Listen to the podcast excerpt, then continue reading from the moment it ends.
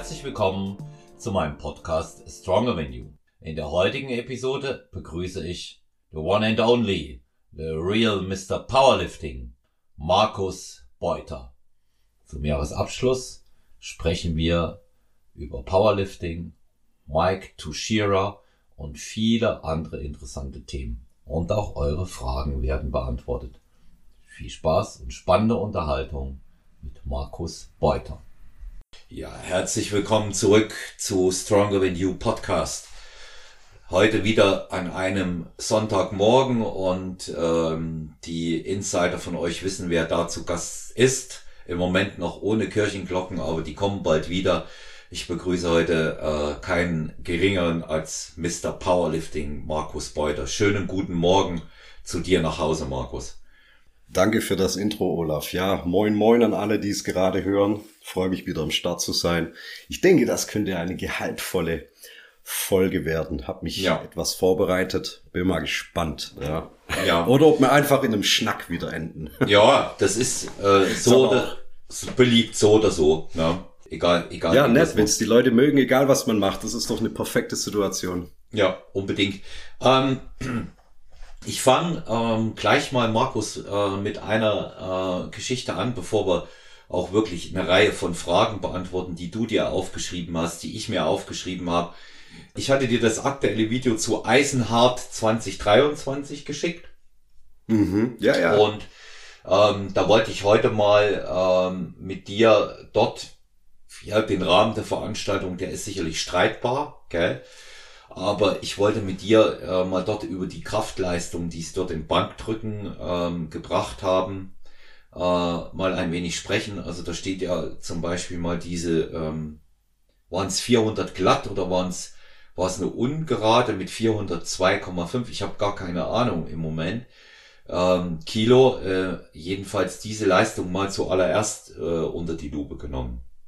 Ja, ich äh, war sehr, sehr ähm, erfreut über den Link, den du mir geschickt hast. Ich habe die Eisenhart Challenge, also wer das nicht kennt, die Eisenhart Challenge, ähm, das ist auch eine, eine deutsche Traditionsveranstaltung im, im Powerlifting.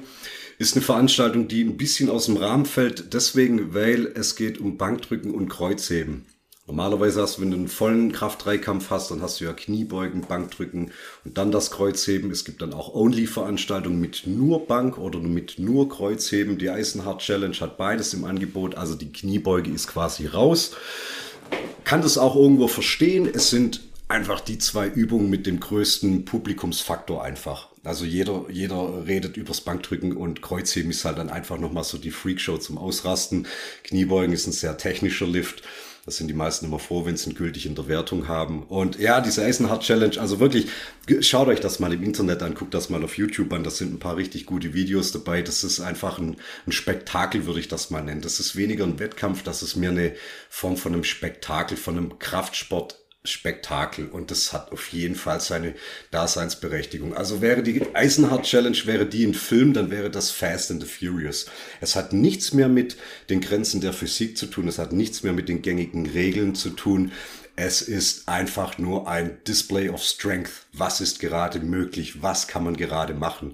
Und das sieht man bei der Challenge auch daran, dass du, was die Nutzung von Equipment betrifft, ist nahezu oder ich glaube, es ist alles erlaubt. Also du kannst im Prinzip mit an Equipment verwenden, was du möchtest. Das Kreuzheben wird mit Bandagen, äh, mit, mit Zughilfen gehoben oder ohne. Manche haben, haben Anzüge an, manche heben raw, manche heben gefühlt mit drei Gürteln, manche heben ohne.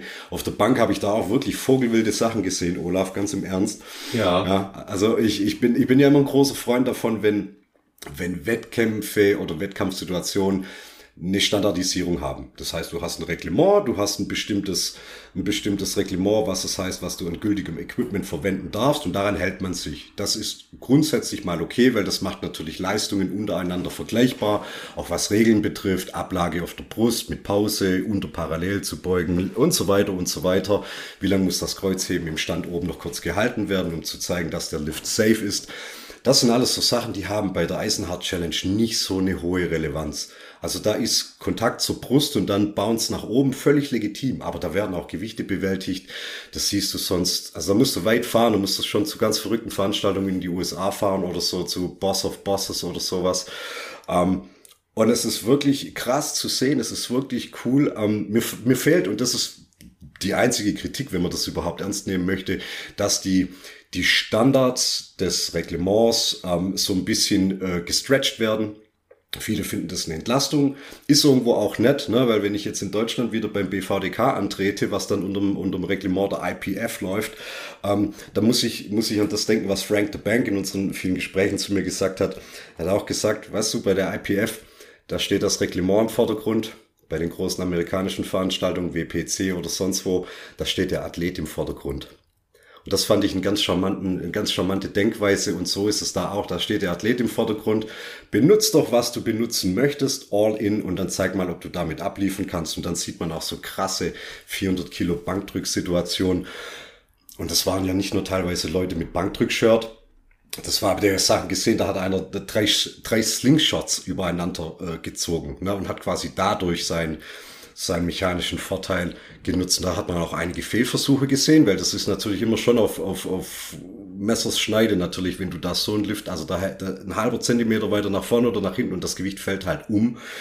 Und so habe ich da auch ein paar Sachen gesehen. Und ja, das ist beeindruckend, furchteinflößend und einfach krass. Kann man sich gerne mal angucken. Guck dir das an, bevor du ins Training gehst. Da nimmst du schon richtig schön Hype dazu mit. Ja. Ja. ja. Also der, der, also ich, ich sag mal für, für mich, ich fand die Show eigentlich gar nicht so schlecht, dass die mal eine, eine, eine äh, Randsportart mit so starken Männern so promoten. Wenn du dir das Video anguckst, die machen das oben in einem Dachgeschoss, ja. Da brennt die Feuerwehr ab, die ganze Zeit äh, läuft Hardcore-Rockmusik mhm. und ähm, die, die Kerle laufen da ein wie Gladiatoren zu jedem Versuch. Ich finde das total geil, ja. Und, ähm, ja, brutal. Also ja. Es, es vom Feeling her ist das richtig, richtig atmosphärisch. Also die Luft da drin, das, das muss eine elektrisierende Energie sein in diesem Raum. Und vor allen Dingen, wenn ich mir, wenn ich mir die, wenn ich mir das eben so dann äh, anschaue, dann denke ich mir, das ist Show. Und ähm, das habe ich, das habe ich auch, das habe ich auch schon ein paar Mal gesagt. Am Ende, am Ende des Tages geht es natürlich hier um das bewältigte Gewicht, aber es geht auch um eine Show, die geboten wird, um Zuschauer zu interessieren, um Sponsoren ja. zu interessieren, um ähm, ja. Werbepartner ähm, wirklich auch dort mit reinzubringen. Und ähm, ich meine, wenn da einer diese drei Slingshots übereinander äh, nehmen will, wenn er das unbedingt macht, braucht, dann soll er das machen. Ich fand sehr bemerkenswert. Das war so ziemlich am Anfang und zwischendurch. Also wer das Video guckt, Eisenhart, das hat keine Chronologie irgendwie. Ne? Das ist zusammengeschnitten, aber gut gemacht. Und ähm, ja. ich fand's am Anfang und zwischendurch ziemlich gut, die Leute, die fast Raw gedrückt haben, ja. Die haben ein paar Handgelenkbandagen gehabt und einen Gürtel. Die haben nicht mal einen Anzug gehabt, ne? Und da war einer dabei, der hat äh, eh schon über 250 gedrückt und das ziemlich sauber. Man sieht leider keine Athletennamen, außer man, man guckt ganz kurz hin, ja, äh, auf der auf der Das ist ein bisschen schade, ja. Ja, es ist immer es ist immer ähm, das Gewicht, aber ähm, da waren rein optisch betrachtet, ich weiß nicht, wie du es empfunden hast, da waren schon ein paar reine Powerlifter dabei, so wie man sie sich vorstellt. Aber ich habe auch ein paar Typen gesehen, die äh, durchaus Bodybuilder in der Offseason äh, hätten sein können, die einfach sehr stark sind. Ne? Ja, ähm, ich habe da auch sehr viele Leute gesehen, die hätte ich jetzt gleich mal einfach in die, in die Strongman-Abteilung abgestellt. Ja. Also da waren halt Leute dabei, die waren halt einfach eine andere Kategorie von Mensch. Gegen, gegen die bin ich ein, ein halber Mensch. Die sind wirklich einfach 1,96 Meter groß und wiegen 180 Kilo. Das hast du gesehen. Also da hast du gesehen, ähm, wenn, wenn, wenn ein normaler Athlet, sagen wir mal, meinen Proportionen breit beim Bankdrücken greift, dann hast du noch, siehst du noch, dass dieser Körper noch viel Luft zur Stange hat. Da kommen Männer, die greifen die Stange ganz außen und das, das sieht aus, als würde ich so eine Kinderhandel benutzen. Also das waren wirklich riesen Kerle. Du hast ja auch, die haben beim Kreuzheben, da gibt's dieses Kreuzhebevideo, das geht, glaube ich, eine Dreiviertelstunde sogar auf YouTube. Die haben ja auch mit einer Elephant Bar oder mit einer Mastodon Bar Kreuzheben gemacht. Das heißt, das sind die seitlichen Manschetten nochmal nach außen versetzt. Das heißt, du kannst im Sumo noch breiter stehen. Und wenn du aber solche Proportionen hast, wenn du knapp zwei Meter groß bist und wiegst 160, 170 Kilo, dann ist dein breiter Sumo-Stand nicht mein breiter Sumo-Stand. Dann ist das schon okay, wenn du so eine noch längere Stange hast, die dann, muss man aber auch sagen, noch ein bisschen mehr ähm, Bounce zulässt. Die lässt sich noch ein bisschen durchbiegen. Das heißt, die geht erst vom Boden, ab 400 Kilo geht die vom Boden richtig weg. Ja? Das heißt, du hast sozusagen eine Art, so eine Art Rackpull, die du machst. Ne? Du ziehst quasi erst das Eisen bis zu einem gewissen Punkt und dann hebt erst der Rest der Stange vom Boden ab. Sieht man ganz beeindruckend. So lässt sich auch erklären, wie dieser verrückte Osteuropäer, der Dimitrov, der hat mit, der hat 505 Kilo versucht im Sumo. Der hat eine ziemlich kurze Range, ist ein Riesenkerl, der hebt ohne Gürtel. Der hat die 505 getestet. Er hätte, er hätte, er hätte nicht mehr viel gefehlt. Dann hätte 505 oben gehabt. Zuvor hat er mit Straps 485 gezogen, als wär's nix. Ja, als wär's nix. Wer jetzt nochmal zurückrechnet, halt stopp, ich habe doch mal gesehen, Eddie Hall 500 äh, Kilo, ähm, ähm, Haftor 501 Kilo. Ähm, da, da ist nicht mehr, und, und das waren 180 Kilo Menschen und der Dimitrov, der wiegt, der wiegt vielleicht 100, 110 Kilo oder so. Das ist nicht so ein riesen Ochse. Also da war echt wirklich krasses Display of Strength, was man dort sehen konnte. Ähm, aber die Frage ist halt, was machst du jetzt mit diesen Eindrücken? Ich würde sie einfach der, der Unterhaltung und der Motivationswillen in meinem Kopf und in meinem Herzen abspeichern, mache nicht den Versuch, diese Leistung anderweitig zu vergleichen, weil sie unter anderen Voraussetzungen entstanden sind. Na, es sind nicht diese Form von standardisierten Regeln, wie du sie bei der IPF oder sonst wo irgendwo siehst. Aber ich finde, das ist einfach äh, für die Leute für die Leute und für die Athleten. Das macht einfach Spaß. Man hat es sich auch den, den äh, derzeit besten Powerlifter aller Zeiten, also wenn man Pound for Pound rechnet, ähm, nach Eddie Cohn ist es John Hack, wurde noch eingekauft aus den USA. Ich musste auch dem Veranstalter ein ganz großes Lob an sich mal aussprechen. Der hat ja wirklich Promis eingekauft aus der Szene. Also richtig cool und ich glaube, die hatten echt eine richtig gute Zeit. John Hack zieht bei 90 Kilo Körpergewicht, läuft hin, ohne dass er sich großartig hypen muss und hebt halt einfach äh, 385 äh, einfach so auf mit 90 Kilo Körpergewicht. Ne? Also einfach mal vierfaches Körpergewicht so vom Boden weg, wie wenn es nix wäre. Ist schön zu sehen, kann man sich echt mal angucken. Also, äh, das sind, das sind einfach tolle Sachen. Schaut mal, schaut mal rein in die Veranstaltung.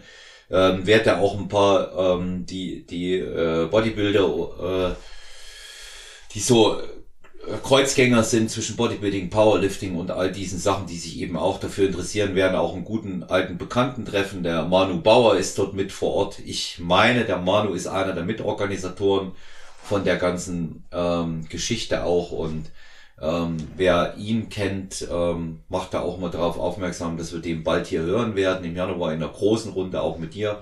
Markus, ähm, wer ihn kennt, der weiß, sein Herz schlägt für den Kraftsport, nehmen wir das mal unter dem Sammelbegriff weil du es weil du es gerade gesagt hast, ich bin nicht up to date ähm, bei den beiden, aber was ist äh, mit Haftor und mit Eddie Hall? Wechseln sie gerade aktuell in die Leichtathletik zum Stabhochsprung oder was läuft mit denen gerade?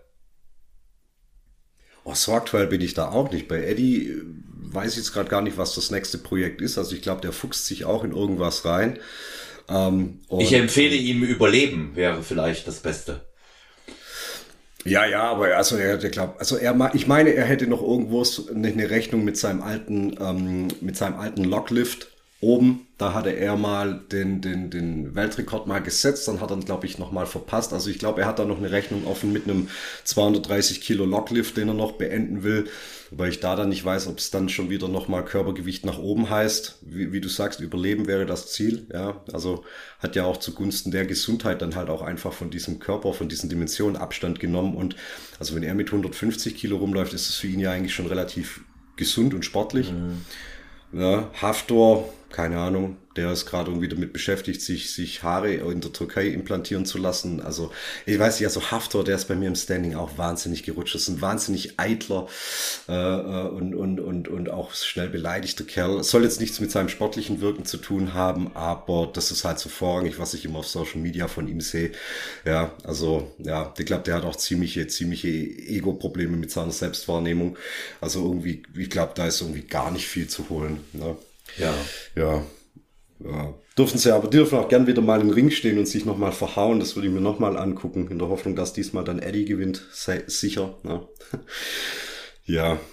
Ja, also wobei, wobei ich die, äh, die Sache sehe, dass er sicherlich ganz klar im Vorteil ist äh, gegenüber Eddie Hall. Er ist halt äh, einfach athletischer. Ja, er ist halt einfach athletischer ne, Haftor und aber ich habe mich mit dem da äh, auch tatsächlich gar nicht weiter beschäftigt weil ähm, die das Jahr äh, 2023 äh, war extrem geprägt von vielen Wettkämpfen, auch für uns, ja. Ähm, mhm. das, merkt, das merkt man daran, dass wir mit unseren Episoden jetzt nicht so viel Output hatten wie die anderen Jahre. Und ähm, deswegen habe ich mich mit diesen Dingen ähm, nicht so intensiv beschäftigen können, wobei mein Herz auch immer parallel äh, zum äh, Powerlifting äh, schlägt. Ähm, das muss ich auch ganz klar sagen. Das hat mir in vielen Bereichen ähm, geholfen. Auch ähm, der, äh, der Kontakt da, das Kennen, die Freundschaft mit dir hat mich da sehr sehr weitergebracht. Ich will halt immer von den Besten lernen, so ist das. Ne? So, jetzt bin ich aber mal fertig mit, der, mit der Schleimspur, gell? Und äh, ja, ja, ich gehe jetzt auch gar nicht groß drauf ein, außer dass ich noch kurz ein demütiges Danke rausquetsch. Wenn es euch für Eddie the Beast Hall in irgendeiner Art interessiert, ich habe äh, dieses Jahr diese Biografie von ihm gelesen, The World's Strongest Book von Eddie the Beast Hall. Kann es empfehlen, es ist auf Englisch zu haben. Ich weiß nicht, ob da eine deutsche Übersetzung kommt, aber das ist angenehmes Englisch, das ist leichte, leichte Lektüre, aber zeigt wirklich so ein bisschen den Kopf dieses Menschen, wie er an die Dinge herangeht. Und das gefällt mir. Er ist ein sehr planerischer Kerl. Er hat immer, er, er, er bricht immer seine Ziele in kleine Zwischenschritte runter und macht dann Step by Step, bis er dann das große Ganze hat. Und der ist wirklich sehr planerisch, sehr clever. Ähm, das wird in diesem Buch wirklich sehr gut dargestellt im Rahmen seiner Vorbereitung für seine ganzen Events. Ist richtig gut, kann man wirklich was davon mitnehmen. Plus natürlich noch ein bisschen Lore, ein bisschen Unterhaltung ist immer auch schön zu lesen. Gibt einige Momente, wo ich schmunzeln musste, die ich mir so richtig vorstellen konnte, wie das damals in, in äh, England so gelaufen sein muss, als er noch Türsteher war und sowas. Also da kommen auch so ein paar, so ein paar Backstories, ne, wo er sich mal auf der Straße mit wem prügeln musste und so weiter und so weiter. Also ist ein interessanter Kerl auf jeden Fall. Vielschichtiger, als man meinen würde. Ja. Ja, vor allen Dingen äh, ist er ein Familientyp, das merkst du auch, ne? Wenn, äh, hängt viel mit seinen Kindern Absolut. ab und äh, das ist schon, das finde ich schon cool und man sollte, man sollte sich ähm, überhaupt nicht irritieren lassen, so von seinem äh, manchmal, ich meine jetzt wirklich bewusst, ja, ganz bewusst formuliert, das Auftreten von dem tumpen Auftreten, das ist er nicht, ja. Nee, nee, ja, nee, nee, das, das, das ist ein alter Ego, das er da zeigt. Ja. Das, was du da siehst, ist ein alter Ego, ja. Ja. Und ähm, den, äh, den muss man schon einfach auch mal aufgrund, einfach mal ähm, respektieren aufgrund seiner sportlichen Leistung. Aber Markus, los geht's. Jetzt ja. haben wir, jetzt haben wir über, über andere äh, geredet. Äh, reden wir mal über ein interessantes gemeinsames Projekt von uns beiden, was sich mehr oder weniger aus Zufall ergeben hat, bevor wir dann zu den äh, Fragen kommen. Und ich finde, das ist einfach auch berichtenswert. Wir beide betreuen jetzt gemeinsam eine äh, Wettkampfathletin von mir, unsere wunderschöne und in 2023 extrem erfolgreiche Iva Jersikova. Die Iva ist äh, im Jahr 2022 drei Monate vom Wettkampf zu mir gekommen. Da haben wir einen ersten Wettkampf gemacht, äh, sind bei der IDM der GNBF ins Finale vorgestürmt und in diesem Jahr hat die IWA einfach äh, massenhaft abgeräumt. Sie hat äh, zwei äh, erste Plätze äh, erkämpft in der Bikini Diva Open und dann ähm, hat sie noch ähm, Top-Platzierungen viermal Top 3 erkämpft. Und ähm, das ist natürlich ähm, der absolute Hammer. Und jetzt steht bei ihr ähm, ich will nicht sagen, dass es ein Wechsel ist, weil sie war im Powerlifting durch Wolfgang Unselt, der auch äh, ihr Coach einmal war, schon immer äh, verbunden. Und ähm, sie wollte sich aber eben mehr dem Thema Kraft widmen und deswegen habe ich dich empfohlen. Und jetzt habt ihr da ähm, mal ähm, mit der Zusammenarbeit begonnen. Und ich lasse dich gerne mal berichten, ähm, so in groben Zügen, was ihr ähm, dort macht, und ähm, ja, wie, wie, das, wie das für dich ist, wenn du ähm, dort jemanden mal coacht. Also vorweg gesagt, es ist eine sehr angenehme und luxuriöse Coaching-Situation, die ich da jetzt äh, erworben habe durch dich oder die ich da geschenkt bekommen habe durch dich, weil Iva hat eine wahnsinnig hohe Vorbildung, was die Ausführung betrifft, was die, die Grundkenntnisse und so weiter betrifft. Also ich muss da jetzt nicht erst nochmal das, das ABC der Grundschule erklären. Ich kann da gleich in der Mittelstufe einsteigen und Gas geben. Das ist fantastisch. Also da muss ich jetzt nicht nochmal. Das ist auch ein Grund, warum, das muss man jetzt ja auch dazu sagen, das ist hier ja kein Hands-on-Coaching, das ist ein Online-Coaching. Es läuft viel über Video-Feedback natürlich. Das heißt, ich muss aber jetzt nicht die Basics der, der, der Übungsausführung ähm, online vermitteln, was ich dann immer als eine sehr große Herausforderung sehen würde. Das heißt, sie bringt das schon mit. Ich kann hier und da ein bisschen tweaken, manche Ausführungen von manchen Übungen dann zu der Philosophie, wie ich sie führe, ähm, ein bisschen ummodeln, aber das sind kleine Anpassungen, die man da vornehmen muss. Vorrangig geht es jetzt halt einfach um das Programming. Und sie läuft jetzt erstmal mit einem mit einem 12-Wochen-Cycle, läuft sie jetzt erstmal an. Der ist bei mir in drei Blöcke unterteilt. Und da ist dann eine recht gute Art der Periodisierung enthalten, wie du dann doch ein paar der Basic Lifts leistungsorientiert, performanceorientiert abliefern kannst. Das ist die eine Seite und dann ist die andere Seite sind die ergänzenden Übungen, die dann halt einfach die, die ganzheitlich, die, die Balance und einfach auch nochmal die Hypertrophie ein bisschen voranbringen sollen. Und ich glaube, da haben wir so einen ganz guten Hybrid aus. Das ist schon ernsthaft kraftorientiert. Jetzt natürlich nicht mit Wiederholungsbereichen, wie ich sie jetzt jemand für ein rein, reines Powerlifting-Programming ähm, auf, auf doktrinieren würde. Das ist dann noch schon mal ein bisschen in einer höheren Range. Aber es geht sukzessiv nach unten und da werden am Ende von den zwölf Wochen werden da auch bestimmt ein paar gute Zahlen in einem Wiederholungsbereich dastehen, wo man sich dann schon denken kann, okay, nicht schlecht. Nicht schlecht. Also da gehen wir dann schon runter auf schwere Sechser-Wiederholung, schwere Dreier-Wiederholung. Das findet dann schon auch statt aber natürlich auch mit einem guten Vorlauf. Das heißt, man, man führt jemanden zu dieser Performance hin. Man geht da jetzt nicht gleich mit der groben Axt drüber und sagt, du musst jetzt gleich hier ready sein für schwere Dreierwiederholungen, bis die Heide wackelt. Nein, nein. Und sie macht das ganz gut mit. Also man muss ja auch noch dazu sagen, ähm, ist für mich interessant, weil sie ist ja jetzt nicht so ein, so ein Muskelzwerg wie ich. Ne? Die ist ja jetzt nicht 1,76 Meter groß ähm, und macht irgendwie schon seit 20 Jahren äh, Bodybuilding-lastiges Training. Nein, sie ist 1,80 Meter groß. Und ähm, das sind auch nochmal Hebelverhältnisse und Proportionen, die du da auch wiederum berücksichtigen musst. Gerade wenn du mit Tempo arbeitest, wenn du eine Tempoangabe machst, wie langsam soll ein Gewicht in der Exzentrik, wie lange in der Konzentrik hin und her bewegt werden. Und wenn du dann halt siehst, wenn so jemand wie sie, die hat halt einen wahnsinnig langen Beugeweg. Also gefühlt in der Zeit, in der sie eine kontrollierte Kniebeuge macht, mache ich zweieinhalb. Na, weil ich halt einfach kürzere, fleischigere Beine habe. Ja, same, same für den Oberkörper. Also wenn du dir das anschaust, wie ein Kurzhandelbankdrücken von oben bis unten bis wieder nach oben, das ist der Wahnsinn. Also dieser, dieser Zeit, da, da kannst du nebenher den Kalender machen. Das ist wirklich ähm, nochmal was anderes. Und das hat natürlich was mit Übungsauswahl dann wieder zu tun. Da wird nicht jede Übung wahrscheinlich so gewinnbringend sein, wie wir sie ausgetüftelt haben. Und ja, jetzt stehen wir relativ am Anfang. Ja, sie ist sehr motiviert. Und ich hoffe mal, dass wir nach den zwei Wochen, äh, nach den zwölf Wochen sagen können, wow, das war jetzt mal ein guter Vorgeschmack. Schauen wir mal, wie es weitergeht. Na, da könnte noch ein bisschen was passieren. Ja. Ja, ja also was, was ich dir äh, sagen kann, die ist extrem willensstark. Ne? Also die, ich, ich kann mir nicht vorstellen, dass äh, bei Iva irgendwann ähm, der Wille, der Wille bricht. Das ist so eine, ich sage immer, die geht nicht kaputt. Ja? Die geht mhm. nicht, die geht nicht kaputt. Also die ist schon, die ist schon extrem stark, ist äh, sehr belastbar, ist äh, sehr, sehr ehrgeizig, sieht äh, in allem auch immer so ein, so ein Benefit äh, für das Mindset. Also das, das gefällt mir. Wir beobachten das Ganze und mhm. werden, und werden hier ähm, regelmäßig berichten auch und bin gespannt, ähm, wie, sich, wie sich das Ganze ähm, entwickelt.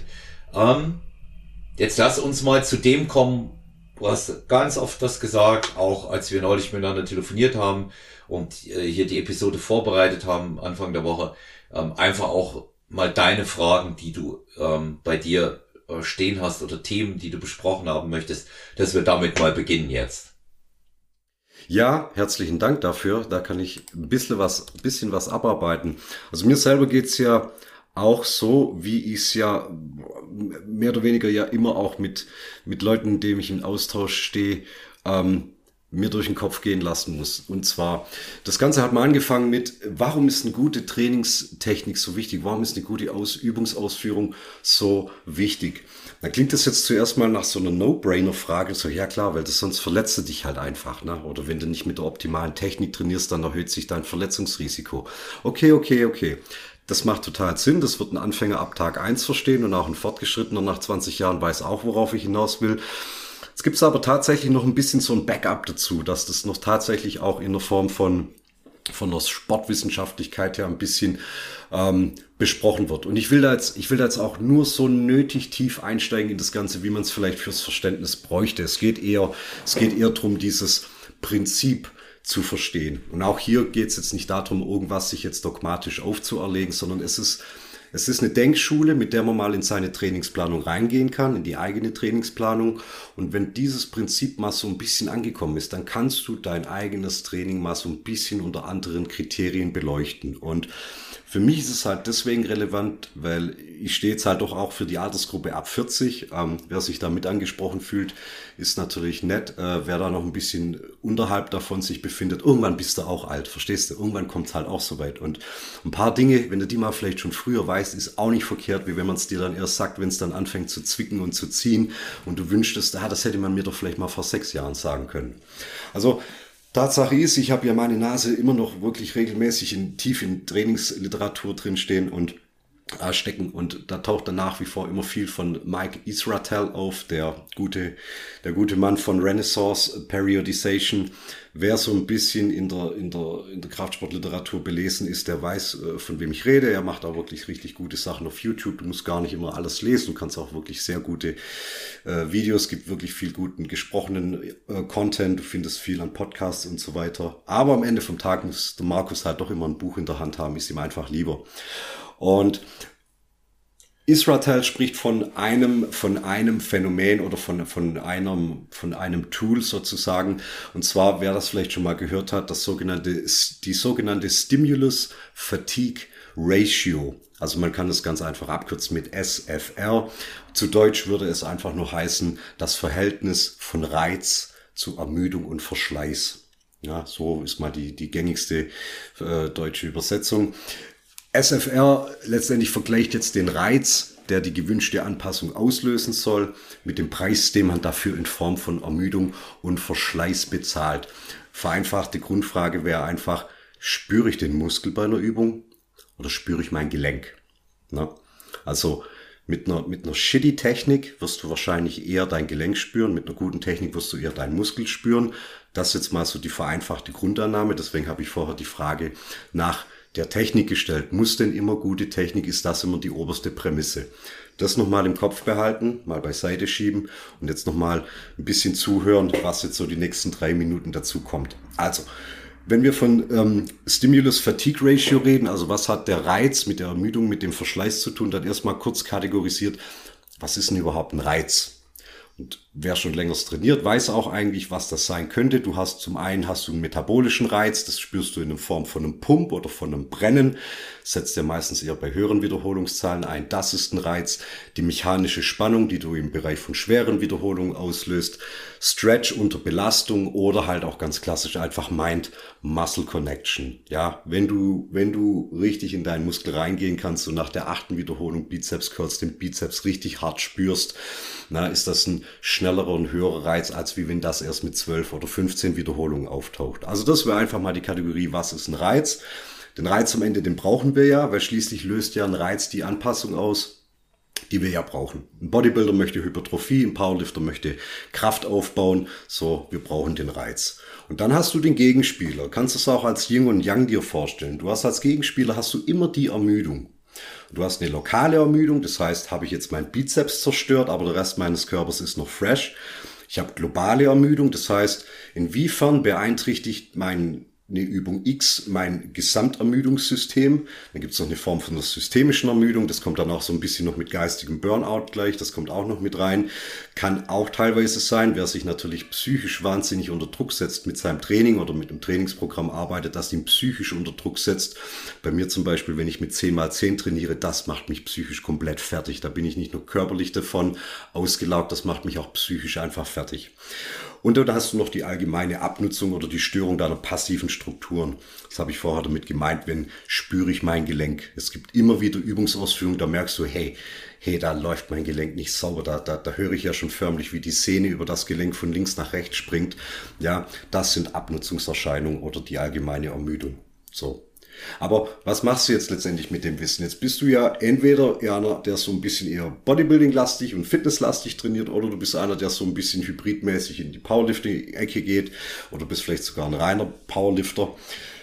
Wenn du jetzt zu der Bodybuilding- und Fitness-Crew gehörst, dann würde ich sogar sagen, du musst bei deinem kompletten Training immer dieses SFR musst du beachten. Du musst deine Entscheidung, was deine Trainingsplanung betrifft, immer zugunsten von einem hohen Reiz mit einem relativ kleinen Risiko an Ermüdung oder an, an Stress auswählen. Ist natürlich nicht immer möglich, aber man kann sein Training schon in die Richtung entscheiden, ob ich das mache oder ob ich es nicht mache. Weil, und das ist dann wieder das Problem, das ein Powerlifter hat, ein Powerlifter ist festgelegt auf seine Übung. Der hat seine drei Basic-Übungen und da kann er jetzt nicht groß ankommen und sagen, naja gut, da ist aber der Verschleiß relativ hoch, wenn ich so viel Kreuzheben und so viel Kniebeugen mache.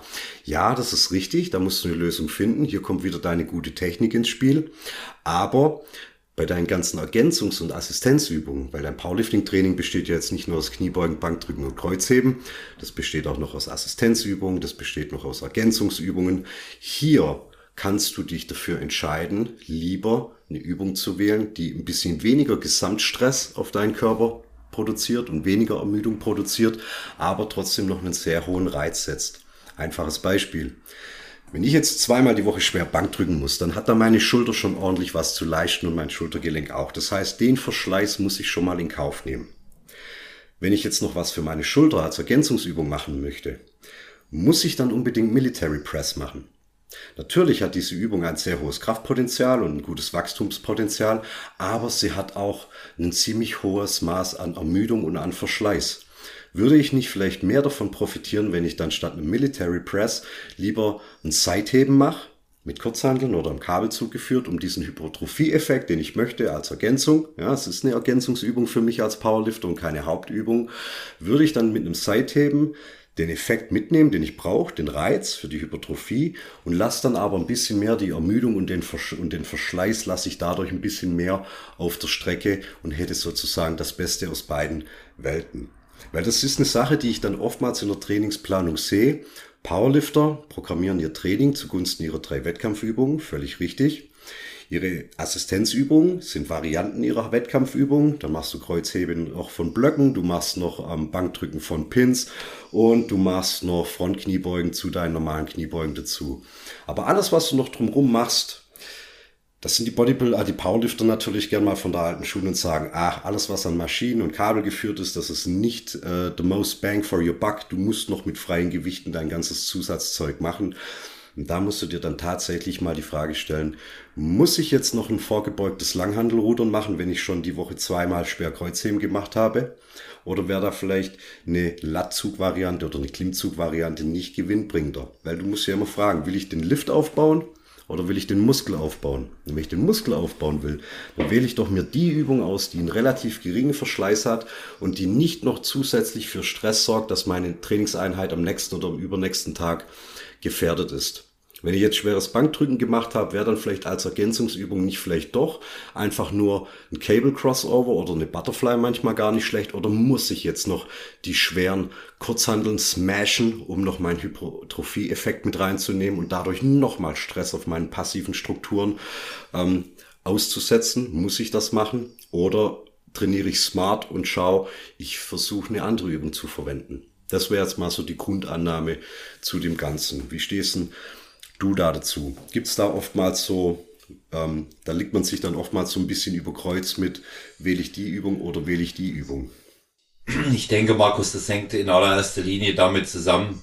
Wir haben das äh, vorhin im Smalltalk hier im Warm-up gehabt, bevor wir die Aufnahme gedrückt haben, ähm, wie man so die Einsicht in die Notwendigkeiten hat. Ne? Also wenn du, wenn du bei dem Sport dabei bist, ähm, eine Zeit lang denkst du sowieso, du machst immer zu wenig. Ja? Und ähm, de, mhm. da, da denkst du jetzt eben auch, oh, boah, die Trainingseinheit, die hat mich jetzt, ich sag jetzt ein, mal ein fiktives Beispiel mit drei mal drei im Bankdrücken nicht ausgelastet und dann kam er noch ran. Und dann hat ja noch der das und das gesagt. Ich kann mich an einen Spruch äh, von, äh, kein Spruch, sondern eine Aussage von äh, Frank the Bank im Podcast erinnern, als ich gefragt habe, ja, wenn du es mal runterbrechen sollst, wie wirst du denn nun stärker im Bankdrücken?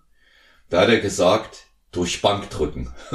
Und äh, ja. ja, und, und dann sagt er, und auf jeden Fall wirst du noch stärker, indem du schwere French Press machst und Military Press.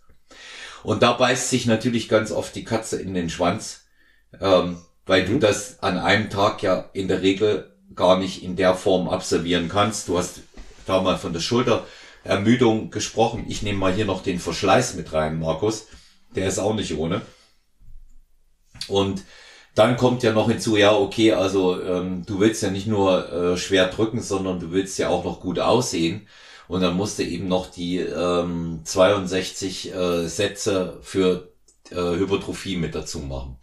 Und diese, diese Dinge, die sind tatsächlich nicht leicht, äh, vor allen Dingen, weil wenn man, wenn man gewohnt ist, ähm, dass, dass sie laufen und dass sie funktionieren. Aber es gibt eben halt auch so äh, Situ Situationen und daraus resultiert auch dann der Erkenntnisgewinn, dass man sagt, nee, weniger ist mehr. Und ich höre das mit fortschreitender Trainingsdauer, damit meine ich jetzt nicht die Stunden, die ich im Gym verbringe, sondern eher das Trainingsalter, dass es dann auch einfach reicht. Und letztendlich muss man wohl noch eine Sache auch immer dazu sagen, ähm, ganz egal wen oder was ich hier ähm, als System oder Grundlage im Programming hernehme, viele Wege führen tatsächlich zum Ziel.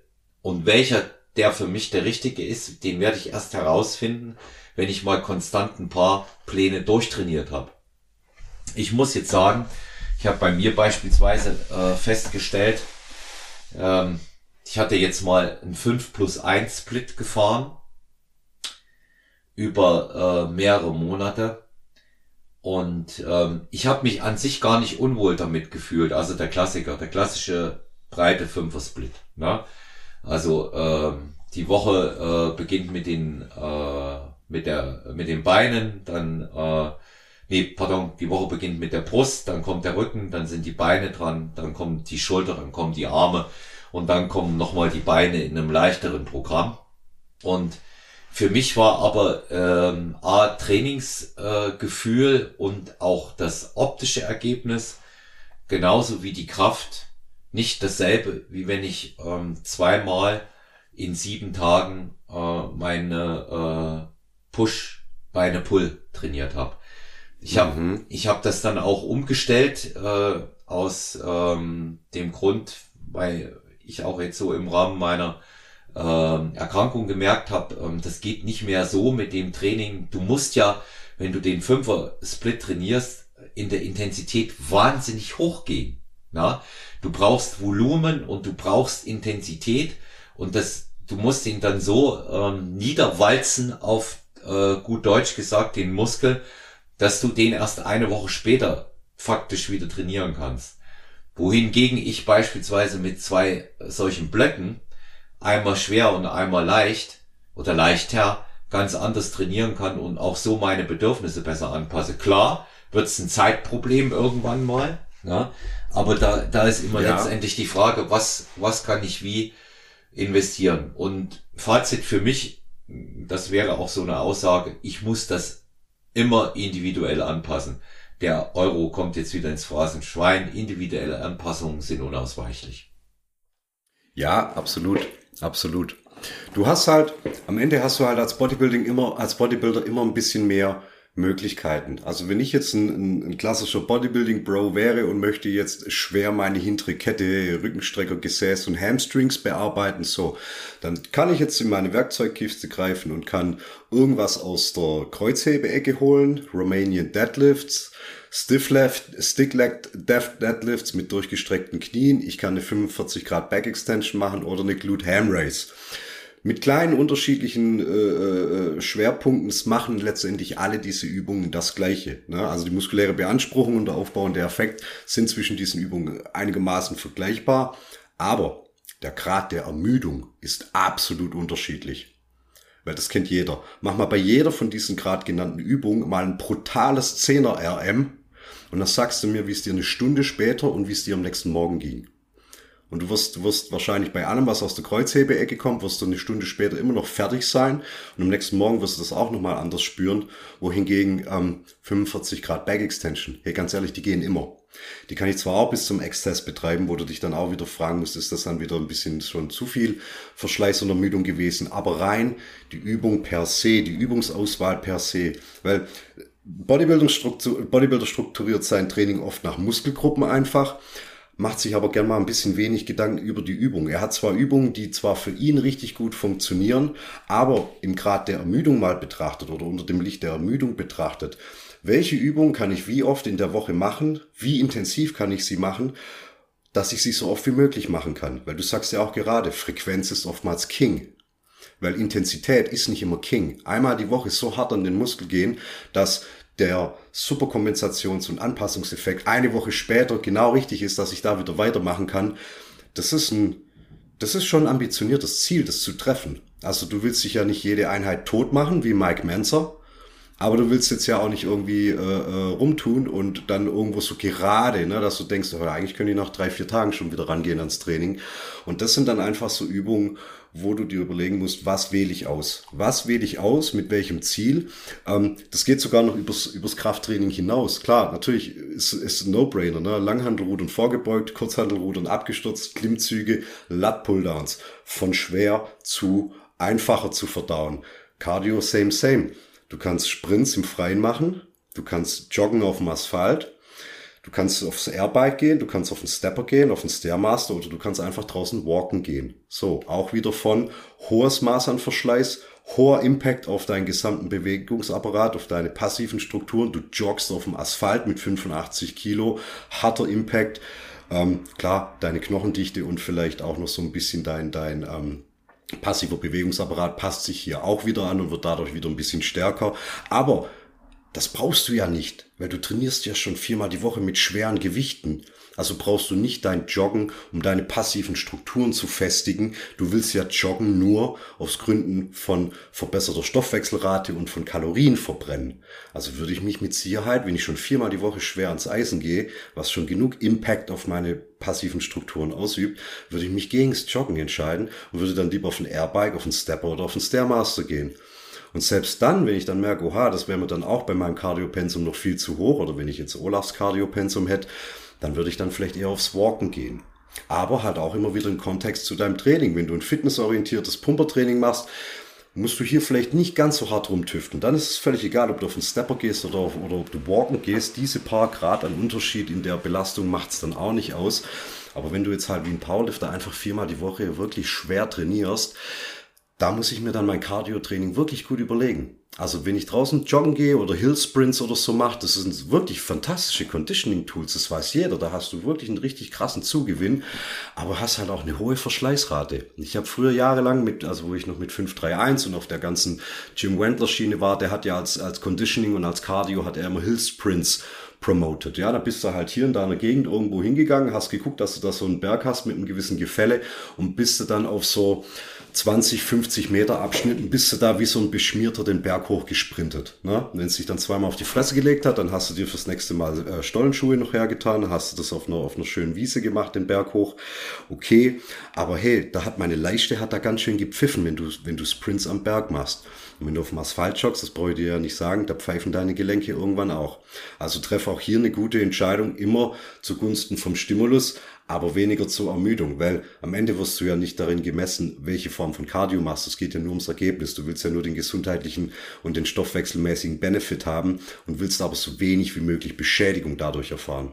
Also wenn du jetzt ein, Jump, wenn du jetzt ein Jumpers Knie kriegst vom Joggen und willst eigentlich schwer Knie beugen, weil das dein Hauptfokus ist, ja, dann ist klar, was du falsch gemacht hast. Dann bist du halt zu viel Hardjoggen auf dem Asphalt gegangen. Ja, ja das, äh, das Ding ist ja, das Ding ist ja auch hier, äh, gibt viele Sachen, die einem gefallen, aber man muss sie trotzdem nicht alle machen. Ja, und ähm, da geht's. Das ist es. Ja, da geht's am, am Ende, am Ende des Tages geht's immer um das Ziel.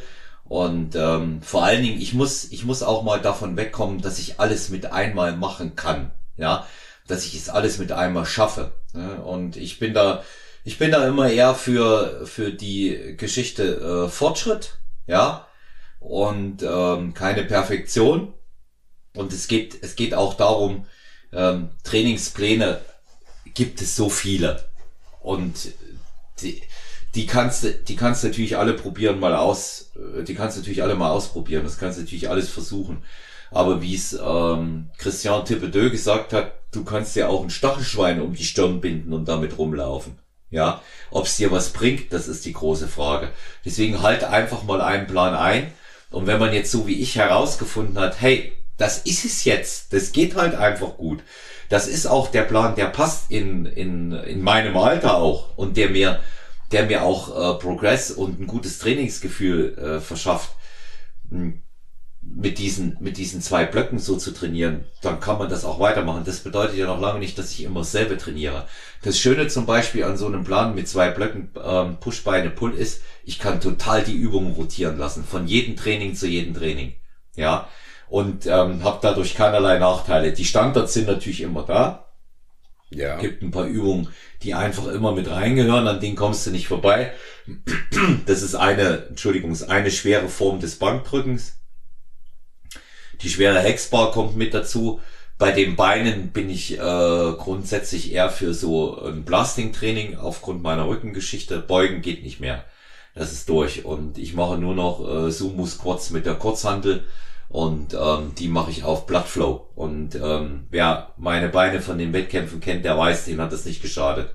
Und ähm, das hängt aber auch damit zusammen, weil ich halt in äh, früheren Jahren äh, meines Trainings bockschwere Kniebeuge gemacht habe und äh, bockschwer und dabei Ich habe neulich mal die Beinpresse ganz schwer beladen, Markus. Du kannst dir überhaupt gar nicht vorstellen, wie schwer ich das fand. Ja, äh, ich war, ja. ich, ich fand, ja, ja. ich fand, ich fand das wirklich richtig schwer. Ich war ähm, die letzte Zeit immer zwischen 15 und 20 Wiederholungen. Was habe ich denn drauf gehabt? Ich glaube für 15 bis 20 Wiederholungen irgendwas zwischen 160 und 180. Ja und ähm, mhm. auf der Beinpresse. Und jetzt habe ich, ich habe mal ähm, fast alles draufgelegt, was wir hatten und ähm, was an Plates frei war und ähm, das waren so um die 300.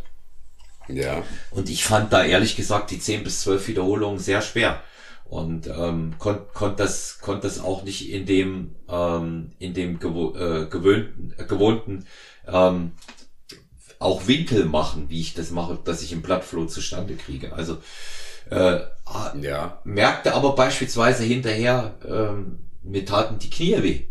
Ja? Und ähm, habe ich schon ewig nicht mehr gehabt. Und da geht's, da geht's jetzt darum, ähm, dass, deswegen das auch hier an meine Masters-Kollegen, also wohl dem, der es ohne kann, ähm, ohne die Gewichte zu reduzieren, aber ähm, schaut immer so ein bisschen nach, was Knochen und Gelenke machen. Ähm, setzt lieber eher. Das auf, ist ein Feedback. Ja, ja, setzt mal lieber eher auf auf ein paar mehr Wiederholungen, ja, im Zweifelsfall. Aber das, das, sind, das sind Dinge, da muss jeder selber draufkommen und sich bewähren. Wenn dir das erste Mal richtig was wehtut, merkst du es schon. Ja, ja, ja. Und trotzdem heißt es nichts, dass du es dann trotzdem sofort kapierst. Also ich gehe da von meinem eigenen Beispiel aus. Ich habe Jahre gebraucht, um Dinge zu verstehen. Die habe ich zwar theoretisch durchdrungen und der eine Teil meines Kopfes hat auch gesagt, ja, ja, ist so, habe ich verstanden. Aber glaubst du, ich habe das trotzdem noch jahrelang falsch praktiziert. Also es gäbe drei gute Beispiele, an denen man das ganze Stimulus-Fatigue-Ratio nochmal erklären könnte. Und das wäre zum Beispiel als prominentes Beispiel tatsächlich ähm, Dorian Yates, der ja tatsächlich immer gesagt hat, er hat nie großartig von Langhantel-Kniebeugen profitiert. Sein, sein, sein Fleisch war immer die Beinpresse. Und er hat es dadurch einfach gerechtfertigt, dass er gesagt hat, die Leistung, die er bei der Kniebeuge, bei der Langhantelkniebeuge generieren muss, damit seine sein Quadrizeps, sein Beinbizeps und sein Gesäß davon profitiert. Dieser, diese Leistung, die er da provozieren muss, die beißt sich mit dem, was er sich davon erholen muss. Im Tun dann einfach tagelang die Schultern und der untere Rücken weh von den Kniebeugen. Folglich kompromittiert das sein weiteres Training. Und wenn er einfach an der Beinpresse sein großes Beintraining absolviert hat, dann konnte er da all in gehen, hat einen maximalen Stimulus gehabt, hatte aber weniger Recovery, die er einplanen musste, um dann halt wieder sein nächstes Training durchziehen zu können. Das heißt, Kniebeugen häuft bei ihm so ein hohes Maß an globaler Ermüdung an, bei sein, in seinem ganzen Körper, dass sogar am nächsten Tag dann einfach die Bankdrück- oder Schultereinheit davon kompromittiert wird. Und das sind natürlich Entscheidungen, die musst du natürlich treffen. Soll jetzt bitte natürlich kein kleiner 16-jähriger Internet-Bodybuilder hergehen und sagen, ja, ich mache jetzt die und die und die Übung nicht, weil ähm, dann brauche ich mich, erhole ich mich davon zu lang. Nee, du bist einfach schwach, du hast die Übung noch gar nicht richtig ausgemaxt. Also da jetzt bitte nicht schon theoretische Vorannahmen in die Praxis mit reinnehmen. Dann bei mir Dips am besten. Ich bin richtig, richtig gut in Dips. Ich bin da richtig, richtig stark und deswegen mache ich sie nicht. Weil ich werde bei Dips so gut und stark, dass mir dann irgendwann der Schulter und der, der Ellenbogen anfängt zu pfeifen und dann habe ich wieder Schwierigkeiten bei meinem eigentlichen Bankdrücktraining, was natürlich, wenn du Bodybuilding, äh, Powerlifting ambitioniert bist, natürlich ähm, keine Variable ist, die du austauschen kannst. Wohingegen als Power, als Bodybuilder kannst du das natürlich ja machen. Da kannst du dann, dann bei, deinem, bei deinen Tipps richtig Gas geben und wenn dann Langhandelbankdrücken nicht sich so gut anfühlt, ja, dann mache ich halt Schrägbankdrücken an der Hammer Strength Maschine. Ja, what the fuck, wen interessiert's? Ne? Und das letzte ist, bei meinem eigenen Training habe ich es mittlerweile so rausperiodisiert. Mein Training besteht auch aus immer drei Blöcken. Der erste und der zweite haben ein bisschen höheres Volumen, was die, was die Basics betreffen. Und der dritte Block, der ist dann noch wirklich schwer kraftlastiger. Und bei den ersten zwei Blöcken verteile ich meinen gesamten Assistenzkram regelmäßig auf die, auf die vier Trainingseinheiten. Das heißt, ich mache Basic Powerlifting, danach kommt der ganze Assistenzkram. Das sind vier Einheiten einigermaßen identisch verteilt zueinander. Je weiter mein Cycle Richtung Ende geht und meine Performance schwerer wird, wo dann die schweren Zweierwiederholungen kommen. By the way, ich habe gestern 240 Kilo Kreuzheben auf, auf, auf zwei gemacht, war richtig gut. Video folgt. Wenn dann die Werte schwerer werden sollen, dann nehme ich den Großteil meines Assistenzkrams, vor, vorrangig die Oberkörperübung, und drücke den auf den letzten Bankdrücktag rein. Dass ich mich unter der Woche nicht auch noch von meinem ganzen Assistenzkram erholen muss, dass meine gesamte Konzentration, Energie und, und Recovery auf die Performance der Mainlifts ausgerichtet ist und ich dann an der letzten Einheit der letzten, des letzten Tages nach dem Bankdrücktraining, da mache ich dann noch meinen Bizeps, Trizeps, Schulter, Trapez und so weiter und so weiter. Und unter der Woche mache ich nur die nötigen Ergänzungsübungen, die mein Unterkörper benötigt und mein Bauchtraining. Alles andere wird in die letzte Einheit reingeschoben. Die ist dann natürlich zwei, zweieinhalb Stunden lang. Die Einheiten unter der Woche sind dadurch nur knapp anderthalb Stunden lang. Aber das funktioniert auch recht gut, weil ich häufig sonst unter der Woche ein recht hohes Maß an Ermüdung an. Und das kompromittiert meine letzten zwei Einheiten in der Woche, wo ich entweder schweres Kreuzheben oder Kniebeugen abliefern muss. Und in der allerletzten Einheit muss ich schweres Bankdrücken abliefern. Da wäre ich dann schon zu sehr vorbelastet von der gesamten Trainingswoche. Und das ist so ein Wechsel, den ich innerhalb von diesen zwölf Wochen mache. Und das funktioniert auch richtig, richtig gut. Also ich ähm, selber bin ähm, sowieso der Meinung, ähm, dass es, wie gesagt, angepasst an bestimmte Ziele einfach auch äh, durchaus mit weniger Frequenz, mit weniger Training insgesamt geht. Ich möchte mal aus meinem ähm, Klienten äh, Erfahrungen berichten. Ich habe einen ähm, Klienten, das ist der Max, der ist vor äh, circa zweieinhalb Jahren zu mir gekommen und wir machen beide tatsächlich eine, eine Mischung im, im äh, Training ähm, aus äh, Powerlifting und Boxen. Und ähm, der Max ist ein recht guter Boxer. Ähm, er ist aber, er ist aber tatsächlich nicht so stark gewesen, als wir angefangen haben. Conditioning war auch kein Star. Ähm, und Kondition sowieso nicht. Und wir haben uns dann wirklich erstmal aufs Krafttraining konzentriert Mittlerweile sind wir runter auf eine Einheit Krafttraining pro Woche und eine Einheit Boxen. Und du wirst dich wundern, wie der sich tatsächlich von Woche zu Woche im Bankdrücken steigert. Ja. Und ähm, wir sind mittlerweile bei ähm, 132,5 sauber. Also 135 äh, hochgekrüppelt haben wir auch einmal gehabt, aber ich rede jetzt von sauber. 132,5 Kilo im Bankdrücken angelangt. Er wiegt selber circa 100, ja, ja, circa 120, aber wir beide wissen, dass nicht automatisch, wenn du viel wiegst, du auch automatisch viel drückst. Na? Und ähm, der ist ähm, 1,90 Meter groß. Und wir haben damals angefangen, vor zweieinhalb Jahren, bei 70 Kilo Bankdrücken auf 6.